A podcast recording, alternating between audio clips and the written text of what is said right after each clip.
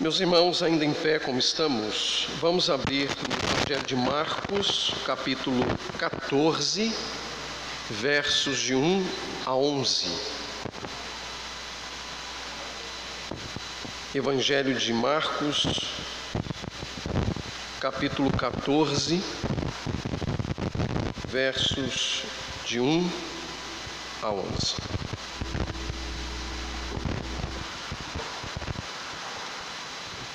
Palavra do Senhor nos diz assim: Faltavam apenas dois dias para a Páscoa e para a festa dos pães sem fermento. Os chefes dos sacerdotes e os mestres da lei estavam procurando um meio de flagrar Jesus em algum erro e matá-lo. Mas diziam: não durante a festa, para que não haja tumulto entre o povo. Estando Jesus em Betânia, reclinado à mesa na casa de um homem chamado Simão leproso, aproximou-se dele certa mulher com um frasco de alabastro contendo um perfume muito caro, feito de nardo puro. Ela quebrou o frasco e derramou o perfume sobre a cabeça de Jesus. Alguns dos presentes começaram a dizer uns aos outros indignados: Por que este desperdício de perfume? Ele poderia ser vendido por trezentos denários e o dinheiro ser dado aos pobres. E a repreendiam severamente. Deixem-na em paz, disse Jesus. Por que a estão perturbando? Ela praticou uma boa ação para comigo, pois os pobres vocês sempre terão com vocês e poderão ajudá-los sempre que o desejarem. Mas a mim vocês nem sempre terão. Ela fez o que pôde, derramou seu perfume em meu corpo antecipadamente, preparando-o para o sepultamento. Eu lhes asseguro que onde quer que o Evangelho for pregado, em todo o mundo, também o que ela fez será contado em sua memória. Então Judas Iscariotes, um dos doze, dirigiu-se aos chefes dos sacerdotes a fim de lhes entregar Jesus. A proposta muito os alegrou e lhe prometeram dinheiro. Assim, ele procurava uma oportunidade para entregá-lo. Quero lhes falar nesta manhã, meus irmãos, com base no tema Contrastes na Casa da Aflição. Podem assentar.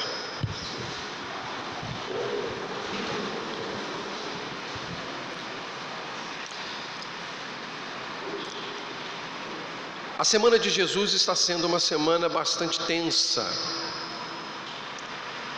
E por providência divina, a semana que se inicia hoje, para nós, ela é a semana que Jesus teria vivido há dois mil anos atrás, quando esses episódios ocorreram.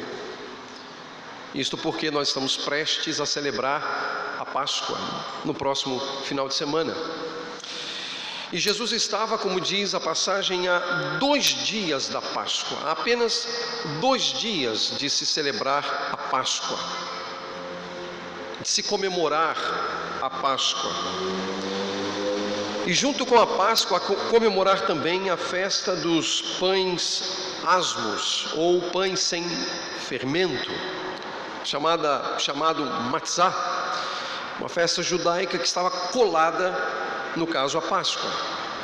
E a festa da Páscoa, como todos nós sabemos, é um memorial dentro da estrutura do pensamento religioso judaico que aponta para o livramento do cativeiro egípcio quando Deus livrou os primogênitos dos judeus por conta do sacrifício realizado e o sangue aspergido nos umbrais das portas naquela noite, de modo que quando o anjo devorador ou anjo destruidor passou ali pelo arraial dos egípcios, o arraial dos judeus ou dos hebreus, os primogênitos foram preservados por conta do sacrifício realizado e o sangue aspergido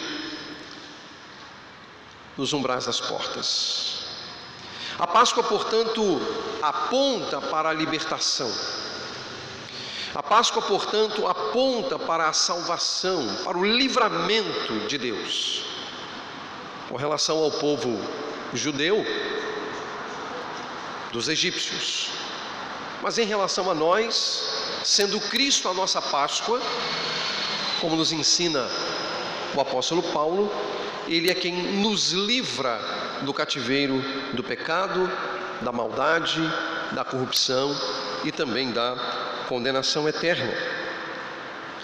Era uma festa que durava sete dias. O cordeiro era morto, havia algumas ervas amargas que acompanhavam a participação do cordeiro. Eles precisavam rememorar os sacrifícios, era um momento áureo para repassar a fé, para ensinar os filhos sobre a libertação. Mas também inaugurava a semana dos chamados pães sem fermento, ou da festa dos pães sem fermento. Quando todo fermento é, existente numa casa deveria ser queimado, não era permitido que o mínimo fermento estivesse dentro de uma casa durante aquela semana. Nos outros dias do ano não haveria problema algum de ter o fermento, mas a recomendação divina, o mandamento divino, o preceito divino era que todo fermento fosse expurgado, todo fermento fosse queimado, e isso antes da participação da comida na Páscoa. O fermento, ele retratava o que não era bom.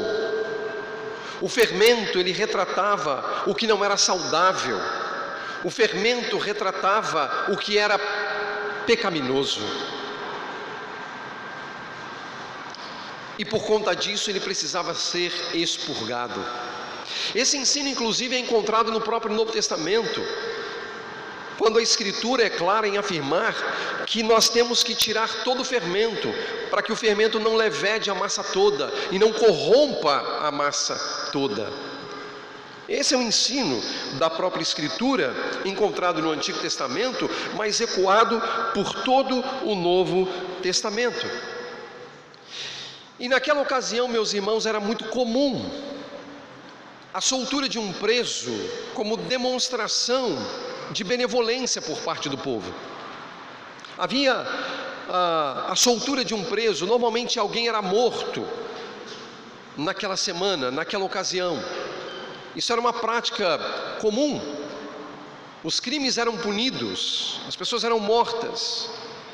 O povo judeu lidava com a morte o tempo inteiro, porque nas ruas próximas a Jerusalém, fora dos muros da cidade, você encontrava corpos na estrada, presos, como um sinal da necessária submissão que se deveria ter ao Império Romano. Então, aquela semana, algo aconteceria, alguma coisa de fato ocorreria. E porque essa coisa de fato ocorreria, os chefes dos sacerdotes, ou seja, os sacerdotes em si, os principais dos sacerdotes, o que leva-nos a pensar inclusive sobre a própria condição do sumo sacerdote. E num outro evangelho é dito inclusive que eles foram reunidos ali no pátio da casa do sumo sacerdote. Eles estavam procurando uma maneira, procurando um meio de flagrar Jesus em algum erro e matá-lo. Os chefes religiosos estavam procurando uma chance para matar Jesus. Nós sabemos pelo Evangelho de Marcos que isso não é uma novidade. Em outras ocasiões, nós vamos encontrar saduceus, nós vamos encontrar escribas, nós vamos encontrar fariseus tentando, de algum modo, encontrar uma maneira de encurralar Jesus de prender Jesus, de criar uma circunstância ruim para Jesus, uma circunstância constrangedora para Jesus. Mas eles estavam atentos ao fato de que Jesus era bem quisto. E o sentimento que a população tinha por Jesus poderia desencadear tumulto naquele período de festa.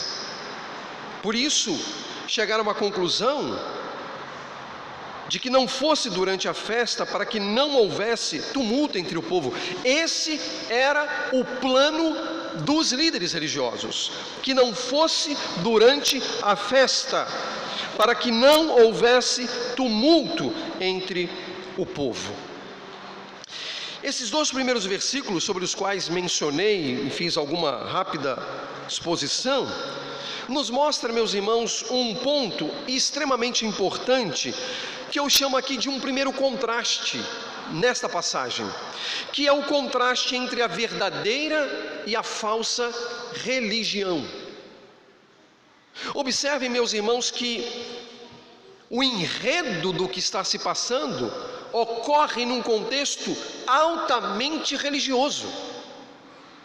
Nós estamos falando de chefes dos sacerdotes, portanto, pessoas que estavam ligados ao culto no templo, pessoas que tinham a responsabilidade de sacrificar em nome do povo, pessoas que tinham a responsabilidade de orar em nome do povo, pedindo perdão de Deus enquanto o sangue era derramado.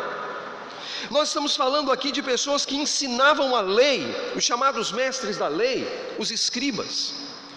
Nós estamos falando, meus irmãos, aqui daquilo que poderia ser chamado da elite religiosa de Jerusalém naquele momento da história.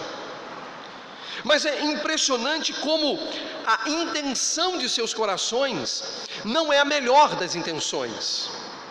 O desejo dos seus corações não é o melhor dos desejos. Aqui há um claro contraste entre a verdadeira e a falsa religião. Consequentemente, meus irmãos, isso deve provocar em nós alguma suspeita. Afinal, nós que aqui estamos nesta manhã, Estamos em última análise porque somos pessoas religiosas. Ser religioso não é em si uma coisa ruim. Ser religioso não é uma coisa que provoque penalidade ou algo do qual nós temos que nos envergonhar. Não, não há nenhum problema em ser religioso. Não há nenhum problema em tomar o caminho da religião, desde que, obviamente, esta religião esteja amplamente amparada na verdade, amparada nas Escrituras. Mas é possível alguém que é religioso ter sentimentos, desejos completamente distintos das questões religiosas daquilo que é a verdade propriamente dita, daquilo que a própria Escritura ensina. E é irônico, porque saduceus lidavam com o culto, com o sacrifício, com o derramamento de sangue, com os holocaustos, com as orações, com a obtenção de perdão de pecados para o povo. Mas olha o comportamento deles. Os mestres da lei ensinavam ensinavam inclusive a não colocar tropeço diante das pessoas, e o que, que eles estão fazendo? Procurando um meio de flagrar Jesus em algum erro, ou seja, colocar tropeço. Eles eram mestres da lei, mas não eram capazes de cumprir a lei, obedecer a lei. Isso deve, portanto, nos acautelar, porque não basta ser religioso, não basta vestir a capa da religiosidade. É bom que o sejamos, mas de acordo com os padrões estabelecidos pela verdade, e não de acordo com os padrões que eventualmente eu estabeleço ou que você estabelece. Há um contraste, sim, entre a verdadeira e a falsa religião, e nós precisamos estar certos de que estamos caminhando pelas veredas da verdadeira religião, onde todos os elementos dela procedem de Deus. são estabelecidos por Deus, são ensinados por Deus, para a glória de Deus. E aqui eu quero desdobrar em dois aspectos que têm a ver com adorar a Deus como Ele deseja ser adorado, e isso tem a ver com o trabalho dos sacerdotes, e obedecer a Deus como Ele deve ser obedecido, que tem a ver com o trabalho dos mestres da lei. Adorar a Deus, obedecer a Deus, são dois elementos cujos padrões, cujos parâmetros não sou eu quem estabeleço, não é você quem estabelece, é Deus quem estabelece. No primeiro caso, Deus estabelece como ele deseja ser adorado. E a verdadeira religião se preocupa com a forma como ele quer ser adorado. E aliás, vou antecipar algo que é importante nessa passagem. Nós sabemos que fazer o bem ao pobre e ao necessitado é um traço da religião.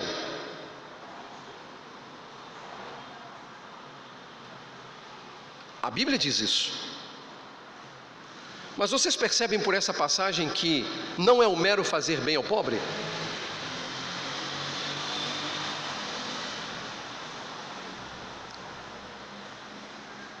A verdadeira religião está em agirmos como Deus quer que nós ajamos. E aqui nessa passagem, algumas pessoas repreenderam uma mulher por gastar ou por desperdiçar um valor que poderia ter sido feito o quê? Dado aos pobres. O ponto então seria: mas dar aos pobres não é a verdadeira religião? Bom, de certo modo, sim. Mas não é só meramente o dar aos pobres, porque a intencionalidade do coração, ela antecipa o ato de dar aos pobres. Você pode, por exemplo, dar alguma coisa ao pobre, se gloriando com isso. Você peca. E essa sua ação não é em nada algo que glorifique a Deus. Eventualmente ajudará o próximo, mas não glorifica a Deus. O ponto, portanto, é que a verdadeira religião tem a ver com a maneira como Deus quer que nós procedamos a maneira como Ele deseja que nós o adoremos. E qual é a maneira que Ele deseja que nós o adoremos? Por meio do sacrifício. Aí você pode dizer, mas então, pastor, só dizendo que a gente precisa viver uma vida de sacrifícios para honrar a Deus? Não, não é isso que eu estou dizendo. O que eu estou dizendo é que o derramamento de sangue é o ato de culto que Deus é louvado. A pergunta é: por que não derramamos sangue hoje? Não derramamos sangue, porque lá no Calvário foi em definitivo derramado o sangue do Cordeiro para a remissão dos nossos pecados. Então o ponto é: onde ocorreu o culto verdadeiro e final? No Calvário. Então o senhor quer dizer que isso aqui não é um culto? Sim e não. É um culto porque estamos adorando a Deus. E é um culto porque os nossos olhares dependem do olhar do Calvário. Porque se Cristo não estiver entre nós, não for mediador de tudo isso que nós estamos fazendo aqui, isso aqui é um mero ajuntamento. Portanto, não é culto. O verdadeiro culto está naquilo que Cristo fez. E isso só tem sentido, isso que nós estamos vivendo aqui só tem sentido por causa daquilo. De modo que se a nossa adoração, ela não procede do Calvário, ela não procede do sangue derramado na cruz, não é culto. Se a sua vida não se apresenta diante de Deus com base naquilo que Cristo fez, não é culto. Por mais que você esteja num ajuntamento solene chamado de culto. Portanto, a verdadeira religião está centrada em Cristo, no Calvário e isto aqui só faz sentido se aquilo lá fizer sentido para todos nós. Lá sim foi realizado o último e definitivo culto, derramamento de sangue. Hoje nós exaltamos a Deus por meio do culto que Cristo ofereceu ou do sacrifício que Cristo ofereceu. Mas não é só o ato da adoração, isso que foi feito no Calvário, mas é o que deriva de lá, que é a obediência à palavra do Senhor.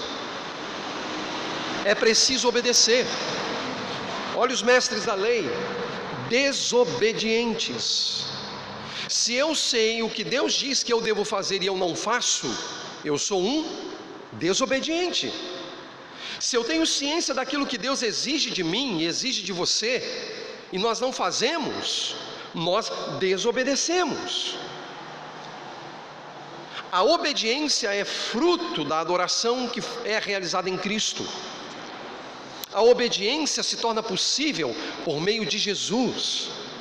E sem Cristo, nós não temos a mínima chance, a mínima possibilidade de honrar a Deus.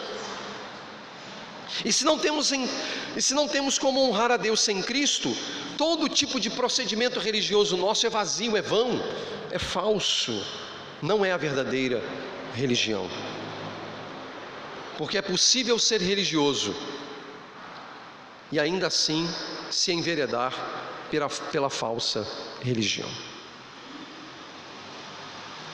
Esse é um aspecto, por demais, importante a todos nós, nós que transitamos no ambiente da própria religião.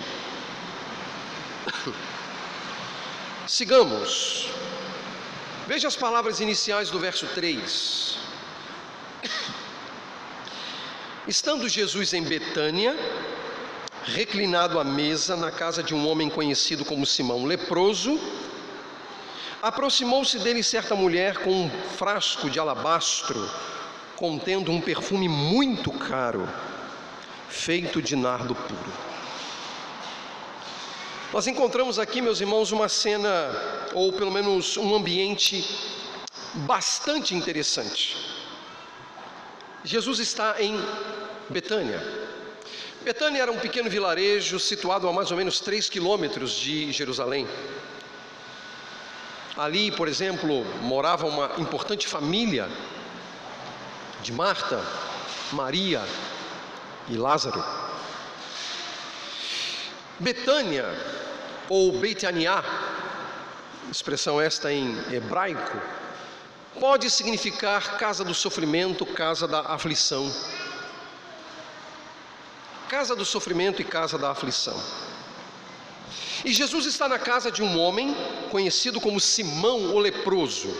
Por razões muito óbvias, pelo conhecimento que nós temos do Antigo Testamento, esse homem não era mais leproso. Ele era um ex-leproso. Por uma razão muito simples. O leproso não poderia conviver com pessoas sãs. Ele teria que ser enviado para um arraial onde só viviam leprosos e quando curado, ele poderia voltar à convivência com as pessoas. Apesar do texto falar que ele era conhecido como Simão o leproso, e isso pode gerar em nossa mente a ideia de que ele ainda sofria de lepra, a ideia aqui é de que ele é, na verdade, conhecido por esse nome, talvez pela por aquilo que ele viveu, pela experiência que ele teve, mas de fato ele não era mais um leproso. Ele está em casa, ele recebe pessoas sãs, ele partilha do alimento com essas pessoas sãs. E eu digo isso porque ele está reclinado à mesa na casa de um homem conhecido como Simão leproso. Ele está reclinado à mesa. Reclinado à mesa. Eu dou essa explicação, meus irmãos, porque algumas pessoas têm tentado criar dificuldades para o texto bíblico, e eu já li recentemente, por exemplo, algumas pessoas que acham que essa palavra leproso aqui não é uma palavra que deveria ser traduzida dessa maneira, que houve um problema no texto bíblico, houve uma corruptela no texto bíblico, porque a palavra leproso em, em hebraico e, consequentemente, no, no aspecto ligado ao grego, é uma palavra muito próxima de oleiro aquela pessoa que lida com, com vaso, que trabalha com barro. E aí eles querem dizer, olha, tá vendo? A gente não pode dar muito crédito na Bíblia porque o texto está falando que ele é leproso, mas ele não podia ser leproso, porque se ele fosse leproso ele não podia estar em casa. Eu acho que é só pensar um pouquinho, não precisa ser tão obtuso. Não é necessário a gente ser tão obtuso. Não é, necessário, não é necessário isso. O texto diz que era Simão leproso, sem problemas, porque ele assim ficou conhecido, por causa da sua enfermidade. Simples. Às vezes a gente força para ser obtuso, quando não há necessidade. De fato, ele é o Simão leproso, mas ele não é um leproso com a doença manifesta, ele é alguém curado, mas conhecido deste modo. E Jesus está ali, na casa de um ex-leproso. E agora, diante de Jesus, ocorre uma cena inusitada. Há ali uma mulher, uma mulher com um vaso de alabastro.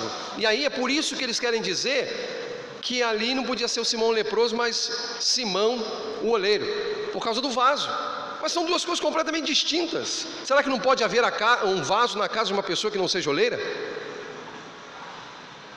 O fato é que há uma mulher, uma certa mulher, provavelmente ali, da família de Marta, Maria e Lázaro, com um frasco de alabastro contendo um perfume muito caro, feito de nardo puro.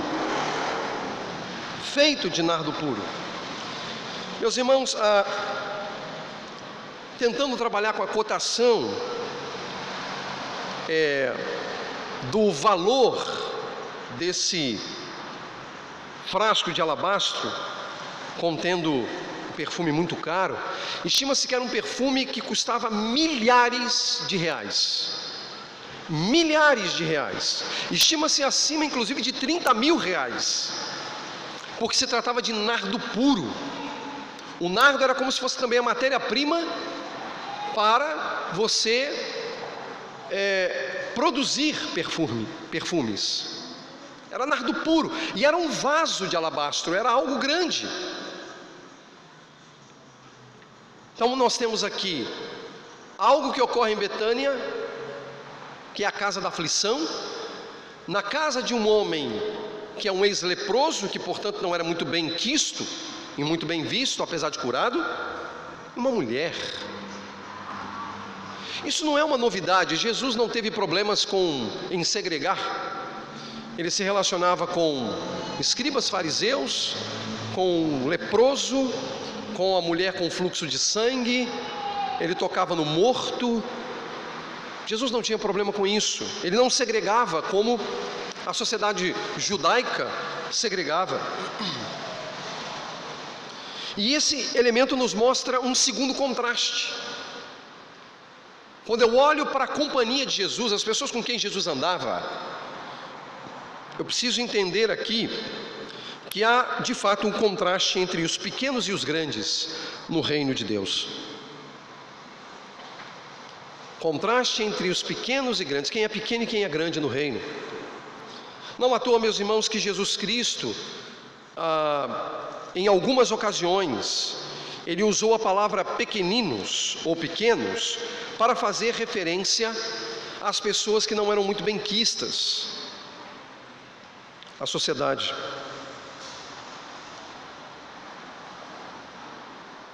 O próprio Senhor Jesus Cristo orou certa vez ao Pai: Eu te louvo, Pai, Senhor dos céus e da terra, porque escondeste estas coisas dos sábios e cultos, que são os grandes, e as revelaste aos pequeninos.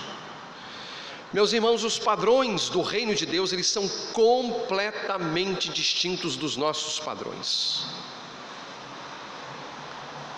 Muitas vezes nós nos associamos por equivalência.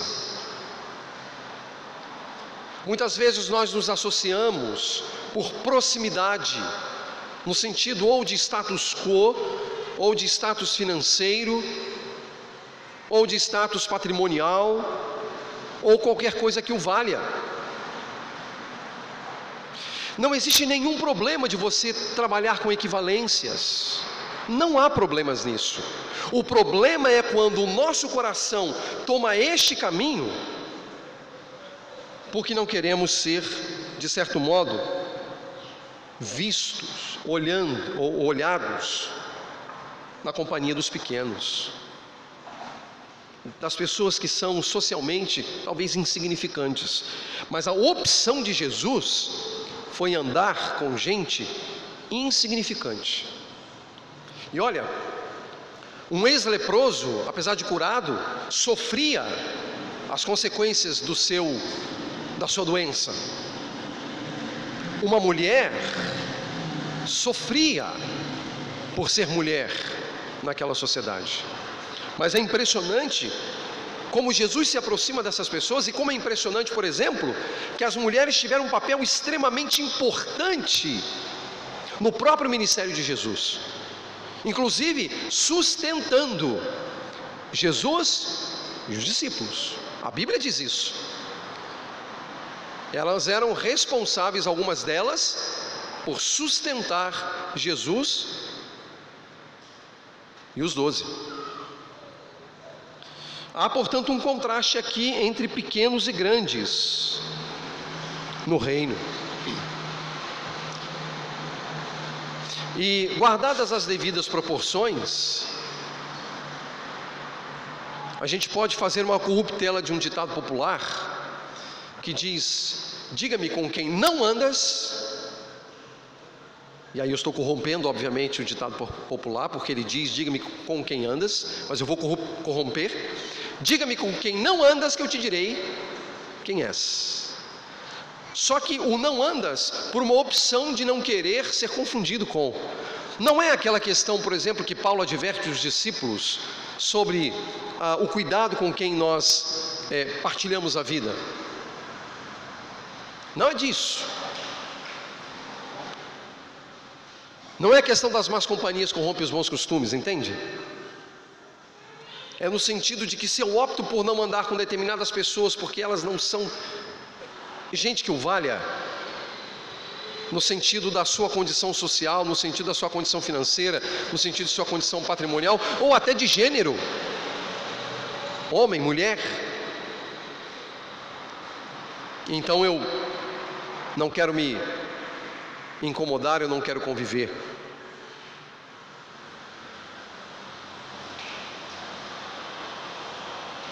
Ou porque existe, por exemplo, um homossexual e eu não quero ser visto andando com um homossexual, porque alguém pode confundir as coisas. Mas, meus irmãos, não foi assim que Jesus pensou. Homem, mulher e homossexuais precisam de Jesus, embora a Bíblia somente reconheça homem e mulher. Essa é a verdade. E ponto. E não sou eu que estabeleço isso, foi Deus na criação. Mas mesmo aqueles que são homossexuais devem ser alvos do nosso amor, da nossa gentileza, do nosso cuidado, do nosso respeito. Mas nós precisamos pregar tanto a eles como aos homens e às mulheres o Evangelho, porque só o Evangelho vai resolver o problema dele, do homem e da mulher. Há um contraste entre pequenos e grandes no reino. E precisamos estar atentos para não incorrer no pecado de não querermos saber dos pequenos. Há um terceiro contraste. E esse terceiro contraste está a partir ali do finalzinho do versículo 3 até o verso 5. Dê uma olhada. Ela quebrou o frasco e o derramou e derramou o perfume sobre a cabeça de Jesus. Alguns dos presentes começaram a dizer uns aos outros indignados: "Por que este desperdício de perfume?" Ele poderia ser vendido por 300 denários e o dinheiro ser dado aos pobres. E a repreendiam severamente. Veja agora os versos 10 e 11. Então Judas Iscariotes, um dos doze, dirigiu-se aos chefes dos sacerdotes a fim de lhes entregar Jesus. A proposta muito os alegrou e lhe prometeram dinheiro. Assim ele procurava uma oportunidade para entregá-lo. O terceiro contraste que nós encontramos aqui é o contraste entre as prioridades dos discípulos. Contraste entre as prioridades dos discípulos. Todos nós sabemos a advertência bíblica de que o dinheiro é a raiz de todos os males. Todos os males, meus irmãos. O dinheiro é a raiz de todos os males. E veja que tanto nos versos 4 e 5 quanto nos versos 10 e 11, qual é o problema? Qual é a raiz do mal? Qual é a raiz da reclamação das pessoas que estão vendo aquela mulher desperdiçar o perfume? Qual é o problema de Judas? Em trair Jesus? Em ambas as situações, dinheiro. Observe, meus irmãos, que há uma, algo muito importante a ser ressaltado aqui e que, que lança a luz sobre a intencionalidade daquela mulher e também sobre a intencionalidade de Judas. É olhar a frase que diz: Ela quebrou o frasco. Meus irmãos, isso não está na passagem à toa. Quando a Bíblia diz que ela quebrou o frasco, há uma intencionalidade, ela sabia o que estava fazendo. Um vaso de alabastro, ele tinha um local onde você poderia abrir, e bastava derramar o perfume sobre a cabeça de Jesus, não era preciso quebrar o vaso, não era necessário desperdiçar o vaso, bastava abrir aquilo que a gente pode chamar de a boca daquele recipiente e derramar o nardo sobre Jesus. Era simples, mas por que, que o texto diz que ela quebrou? Porque há uma intencionalidade, ela sabia o que ela estava fazendo, era a prioridade da sua vida naquele momento. Do mesmo modo que Judas deixa a reunião com os discípulos e Jesus e vai ao encontro dos sacerdotes que estão querendo uma ocasião para prender Jesus e até para matá-lo. E o contraste, meus irmãos, de prioridades recai sobre a questão do dinheiro. Porque se um vaso de alabastro poderia ser vendido por 300 denários, e um denário era a diária de um trabalhador braçal, Portanto, era um, um dinheiro equivalente a 300 dias de trabalho. Se você faz uma conta muito rápida, muito rápida, de um trabalhador braçal hoje, um pedreiro, por exemplo, onde você tem uma média aí de 150 reais a diária, multiplique isso por 300, 45 mil reais. Esse era o valor daquele perfume a gente pode chamar do insumo do perfume, nardo puro, que foi quebrado, um vaso que foi quebrado e derramado sobre Jesus. E ela não teve problemas com relação a isso, ela não entendia isso como um desperdício, era a prioridade dela em relação a Jesus. Mas Judas, quando sai, ele vai ao encontro dos, dos sacerdotes, ele vende Jesus por quanto? 30 moedas de prata. Meus irmãos, uma moeda de prata para você ter uma ideia, uma moeda de prata equivale, equivale a mais ou menos a R$ 2,50. Ou seja, ele trocou por mais ou menos 75 reais. Ele vendeu Jesus por mais ou menos 75 reais. Você está vendo? Aquela mulher não teve problema de desperdiçar milhares 300 dias de trabalho derramando o perfume sobre Jesus. E Judas o vendeu por menos de 100 reais. É uma questão de prioridade ou não? É uma questão de prioridade ou não? Há um contraste entre as prioridades dos discípulos Há um contraste. Por isso que os discípulos, no primeiro momento, e provavelmente Judas está no grupo que está criando a celeuma, que está criando o problema entre o grupo, reclamando que ela poderia ter vendido ou ter vendido por 300 denários e os dinheiros ser dado ao pobre, aos pobres. Quando você ouve um negócio desse, você diz assim: puxa, que coisa espiritual, né? Alguém que está preocupado com os necessitados. Mas eu lhe pergunto: esse sentimento é legítimo?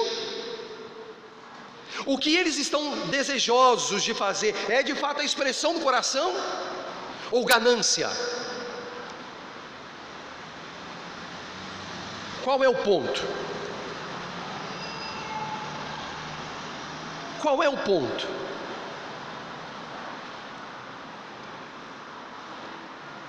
Judas estava lá. Puxa, mas poder, sabe, sabe aquele tom de religioso? Aquela voz doce, mansa? Mas puxa, poderia ter ajudado os pobres. E meus irmãos, na Páscoa, era hábito dos judeus realmente dar uma oferta aos pobres, dar comida aos pobres, era, uma, era um ato. Então eles estão pensando aqui no evento da própria Páscoa, que aquele recurso poderia ser utilizado para alimentar muita gente. E aí a gente pensa assim, puxa, mas é uma coisa saudável, legítima, vamos lá, vamos ajudar os pobres, vamos solucionar, tentar amenizar o sofrimento dos pobres. Mas cuidado, isso pode ser mero discurso religioso e falso. Pode ser, eu não estou dizendo que é, eu estou dizendo que pode ser, e eu acho que você entende o que eu quero dizer. A nossa questão é como nós nos comportaríamos diante desse contraste que nós estamos lidando aqui. Eles estão indignados, que desperdício. Alguns chegam a propor, inclusive, que esse vaso de alabastro de nardo puro teria sido uma herança recebida, deixada para ela, uma herança de família. Era comum isso naquela época, porque rendia muito dinheiro, porque ela poderia ter o insumo do nardo para preparar perfumes, vender os perfumes e, e aí você tem aí a rotatividade do dinheiro, né, para você manter o negócio. Ela tinha um insumo, pois ela abriu mão de todo o insumo e derramou sobre a cabeça de Jesus. No caso de Judas, ele vai ao encontro dos sacerdotes a fim de lhes entregar ou entregar Jesus. E a proposta muito alegrou os sacerdotes. Por quê? Porque os sacerdotes já estavam querendo aguardar uma situação. Eles não queriam que fosse na festa, mas eles estavam aguardando uma situação para prender Jesus e matá-lo. Pois ali do grupo surge alguém que diz: Não, eu, eu ajudo faz um pix aí para minha conta, 75 reais, e a gente resolve esse negócio. Esse foi o discurso de Judas. Ele vai, e quando ele chega lá, observe o detalhe, observe o detalhe. A proposta muitos alegrou. Alegrou quem? Os, os sacerdotes. Há muitos motivos para eles terem se alegrado. Alcançar o objetivo sem muito esforço, perceber a traição no meio do grupo e pagar pouco. Por isso lhe prometeram dinheiro. Embora Marcos não diga no seu evangelho, mas Mateus, por exemplo, vai dizer que foi trocado por 30 moedas de prata. Mas é interessante, meus irmãos, que até nisso Deus cumpre a sua palavra. Ouça as palavras do profeta Zacarias. Eu lhes disse: se acharem melhor assim, paguem-me, se não, não me paguem. Então eles me pagaram 30 moedas de prata. O profeta Zacarias Após o cativeiro babilônico e o retorno a Jerusalém, profetizou estes dias em que Jesus seria vendido por 30 moedas de prata, que nós sabemos cujo desfecho foi para comprar um patrimônio, né? Judas com isso comprou um patrimônio. Aí você pode dizer assim, mas só por 75 reais? É, o problema é hoje, o problema não era antigamente, né? Mas ele comprou o patrimônio onde ele foi enforcado. Onde ele se enforcou.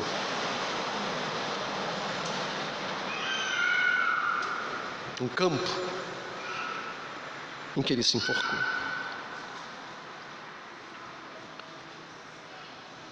Um outro detalhe importante que a lei vai nos dar é que o dinheiro prometido a Judas, de acordo com o livro de Deuteronômio, e também do Êxodo, era o equivalente à indenização que um escravo recebia por ter sido escorneado por um boi. Então, por exemplo, se o escravo estivesse trabalhando lá na, no campo de alguém e o boi o escorneasse e o machucasse, ele recebia como indenização 30 moedas de prata. Nosso Senhor foi trocado por 30 moedas de prata. Nosso Senhor foi trocado por muito pouco. Assim como nós muitas vezes também o trocamos por muito pouco.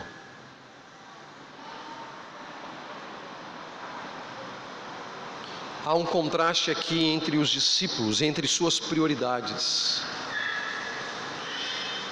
E nós precisamos, meus irmãos, estar atentos para que o pouco não seja o suficiente para trocar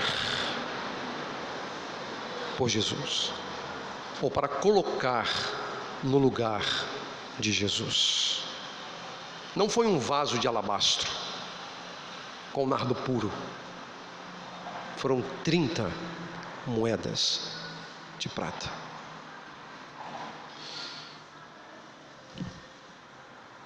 Guardadas as devidas proporções, quando nós trocamos Jesus por muito pouco, nós agimos exatamente como Judas.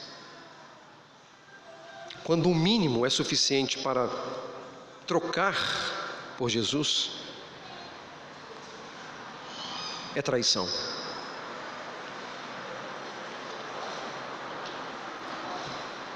Por isso nós precisamos refletir sobre quais são as nossas prioridades. E é possível haver entre os discípulos eh, prioridades distintas. E certamente há entre nós prioridades distintas. Mas se as nossas prioridades não estiverem relacionadas à pessoa bendita de Jesus Cristo, se ele não for, se ele não for o nosso bem maior, Somos miseráveis, carentes da graça. Precisamos corrigir os nossos caminhos.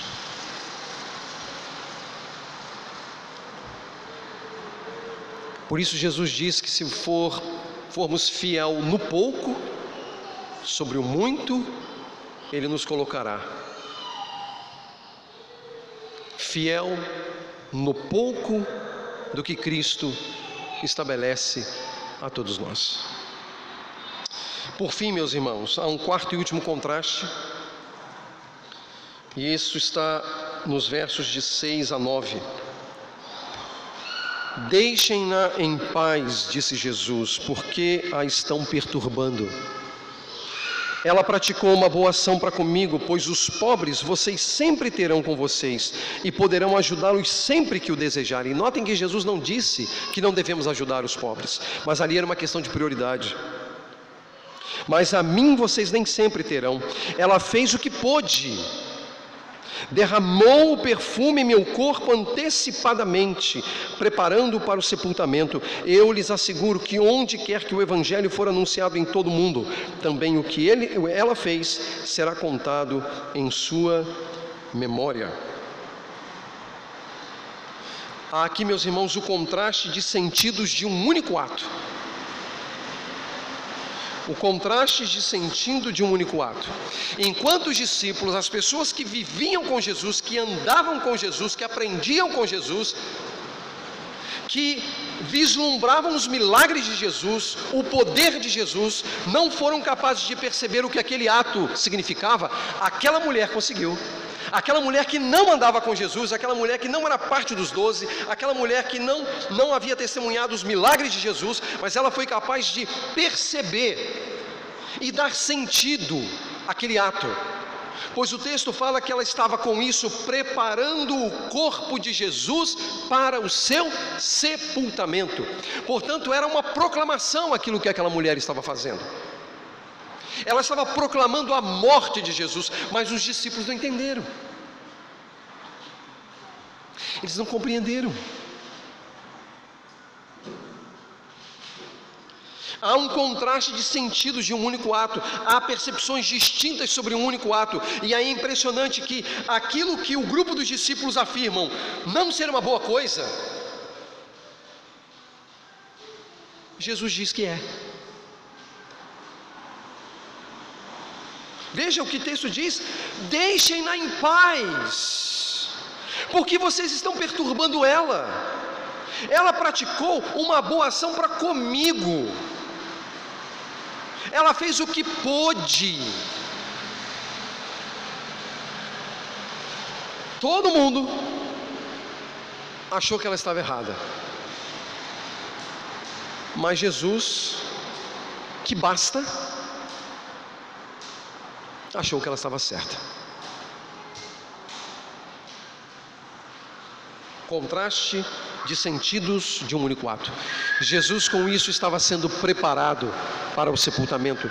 Explico. Era comum entre os judeus, isso vai acontecer com Jesus posteriormente, com a sua morte. O corpo ele era preparado para ser colocado na tumba. E geralmente o corpo limpo, ele era limpo. No caso de Jesus, ele seria limpo e se derramaria perfume sobre o corpo de Jesus, e então ele seria colocado na tumba, aguardando a sua deteriorização. Não foi o caso de Jesus, obviamente, porque ele ressurgiu ao terceiro dia.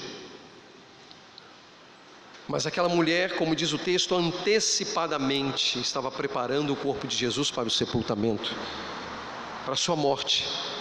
Que apesar do desejo dos sacerdotes que não ocorresse durante a festa, ocorreu. No início da festa. Porque quem estabelece a cronologia da história não são os líderes religiosos,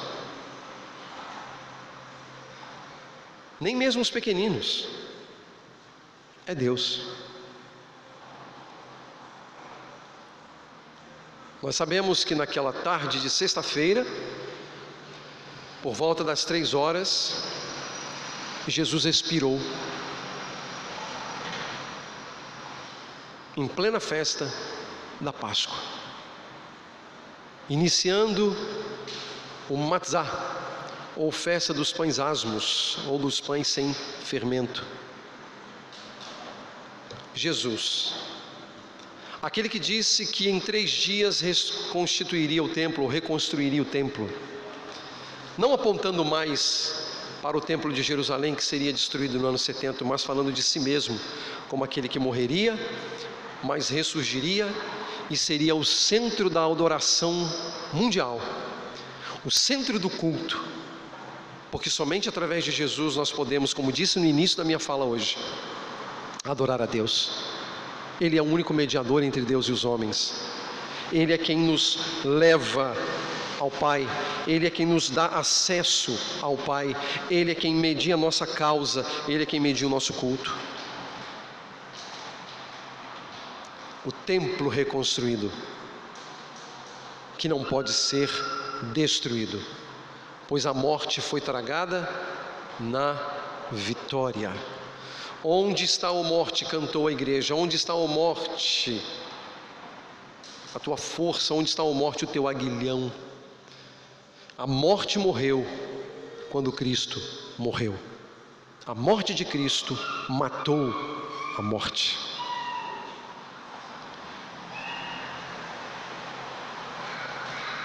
Nascemos mortos, mas em Cristo temos vida. Para que também em breve, assim como Ele ressurgiu dos mortos, nós ressurgiremos também. Meus irmãos, há muitos contrastes, portanto, aqui. E eu quero encorajá-los a refletirem sobre cada um deles rogando ao bom Senhor que nos ajude, que nos abençoe e que nos conduza ao ponto de entendermos que a nossa prioridade deve ser Jesus. Nada mais, ninguém mais. E isso para a glória do Senhor. Deus nos abençoe, Deus nos ajude, cuide de nós. Essa é a minha oração, desejo também do meu coração.